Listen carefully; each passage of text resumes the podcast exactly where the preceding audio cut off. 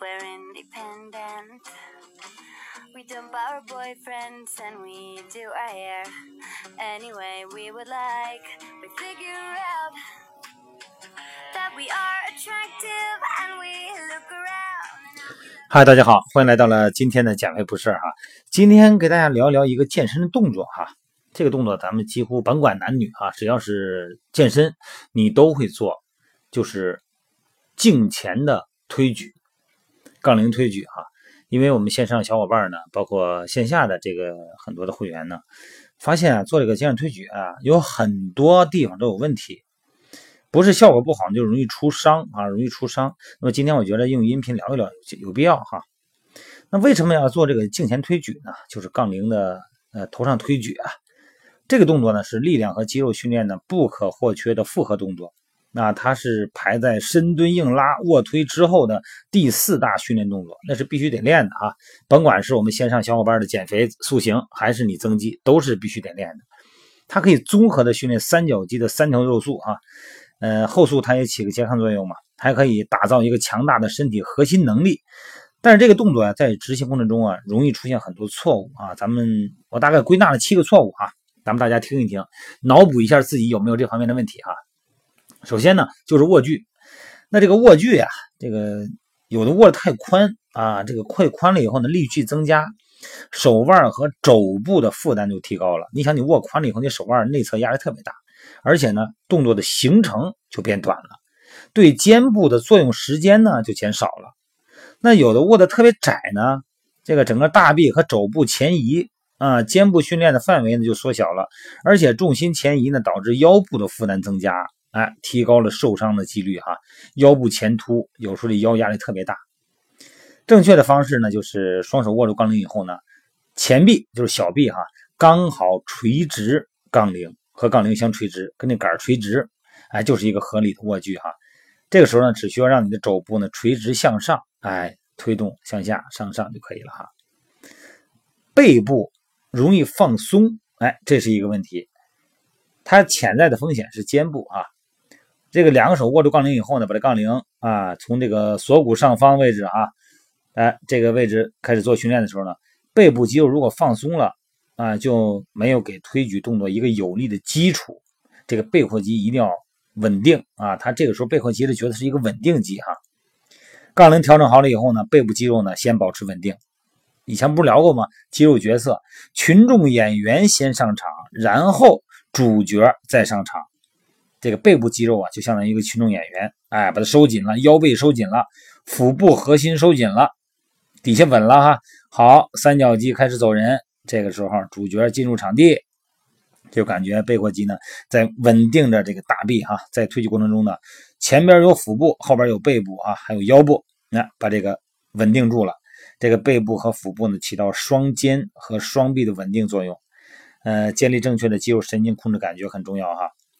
再一个，还有很多朋友发现啊，这个手啊，它不握紧了啊，因为这个手是向上托着杠铃杆的，它不是用食指握紧的。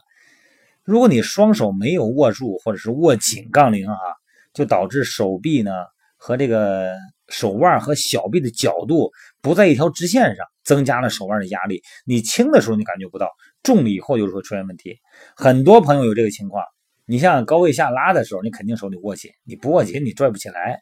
但是练胸、练肩的时候，很多时候他手不使劲，十个手指不握紧，就那么拖着，这可是一个问题啊，增加了力矩，增加了我们腕关节的这个压力哈。再一个调整方式就是，你一定要把它握住，让手腕和小臂呢在一个平面，哎，就感觉要把这杠铃杆捏碎似的啊。这个时候肩部呢和背部呢才能更好的收缩和发力。还有一个非常重要的因素呢，就是核心没有控制啊。这个你只要腹部，你核心啊，包括这个肋间内外肌啊，腹内斜、腹外斜、腹横肌、腹直肌这些肌肉，如果你要是不使上劲儿，是放松的，你腰椎过度的前凸，你的腰部啊就麻烦了啊，腰椎压力就相当大哈。那么调整的方式呢，就是从你这个动作开始的时候，首先要把你的核心稳定，保持骨盆中立位，哎，记住腰椎中立位哈。然后发力呼气啊，推起来，向上向下呢，缓缓的吸气，离心收缩控制。还有很多朋友呢，就是做半程动作，呃呃，很多的，你看这个健身的很多朋友啊，只进行下半程或者是上半程的动作，但是咱们大部分人哈，建议还是用全程。有的人，你说他有没有道理？有道理。但是咱们作为健身者啊，普通的健身者，咱们不要去理解上半程、下半程是为什么，咱们要做全程训练，从锁骨一直到肘关节微屈啊，咱们双臂展开的位置啊。那么肩部的柔韧性不好，就会阻碍全程动作的进行。长期使用半程动作呢，会让上肢呢对于另外一半程动作的控制能力下降，啊，这也是造成肩部损伤的一个原因之一哈。所以说呢，要。解决问题是什么呀？一定要强化肩部的柔韧性，肩部、肩带、哈胸锁、肩锁关节、盂肱关节、肩胛胸壁关节，哎，肩胛骨的上下回旋，这个肩带的灵活度、柔韧性非常非常的重要啊！要多做一些拉伸，多做一些柔韧度训练。另外一个就是你把这个杠铃推到最高点的时候呢，头呢要保持一个往前探一点，哎，头别往上仰，看杠铃杆啊。好多朋友是推杠铃的时候。杠铃上去了，眼睛跟着杠铃走，那不对。杠铃推起来了，眼睛平视，头呢往前探一点，哎，平衡身体重心。这样的话呢，你的核心呢才能够稳定。还有一个，就很多朋友下降的时候特别快，哎，下降的时候过于放松了啊。咱们说过，离心向心都是收缩，那么它这问题呢，就是影响训练效果。因为降低速度越快呢，呃，没有给杠铃很好的控制呢，你离心，它对肌肉的刺激啊是最重要的。离心收缩，如果你太快了，你看着是上是使劲了，向下的对肌肉作用是最大的哈。所以说呢，一定要保持向心收缩两秒，离心收缩呢三到四秒，这样才好哈。这个推举啊，它不是上挺，有很多的朋友呢，他另外一个出现的一个问题是什么呢？他站姿推举的时候哈，他整个的腿屈膝，用全身的力量往上弹，哎，把这个杠铃给弹起来。经常有人借助下肢和全身的力量，啊，然后降低身体的重心，然后猛地蹬腿推肩一块起，就跟那个举重运动员一样哈，啊，跟那个上挺动作一样。这个上挺这动作没有错啊，但并不是说你练三角肌，你最好还是孤立性训练。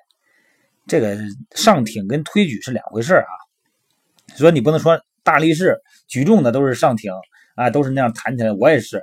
人家是以力量发达力量为主，我们呢是以发达局部的肌肉为主啊，要保持肌肉的孤立性训练啊，所以说呢，尽量保持膝关节微屈啊，膝关节有很多人超伸哈，啊就这么站着啊，腿看着都累，膝关节保持微屈，然后呢，腹部收紧啊，这个控制由肩部来完成啊，不要说你下肢别动。当然有很多人呢，你说这力量练了一段时间以后，好像力量上不去了，整个没感觉了，想上点重量。那么这个时候你就得用上挺了，就借助你身体的整体弹性来完成了，这个是有必要的。但是这只是在某一个阶段，你比方说瓶颈期啊，出现了力量上不去了，肌肉感觉没有了，我想上点重量，孤立性训练还不行，还没有价值，我还做不动，哎，我来点借力的，通过通过全身的肌肉呢来完成，这个是可以上挺的，好吧？呃，今天聊了半天，不知道大家有没有跟着我的话术进行脑补啊？你要有画面感的话呢，理解起来呢会更清楚；否则的话呢，可能就差点啊。不过没关系，嗯，过两天我抽空我去做一个小视频啊，在视频里边呢详细描述这几个点，让大家呢能够通过画面和声音更系统的呢了解镜上、镜前、肩上推举的一些细节错误，好吗？今天就到这儿啊！谢谢大家，谢谢我线上讲会训练营的小伙伴，谢谢各位喜马拉雅音频的小伙伴。今天晚上美拍直播继续聊。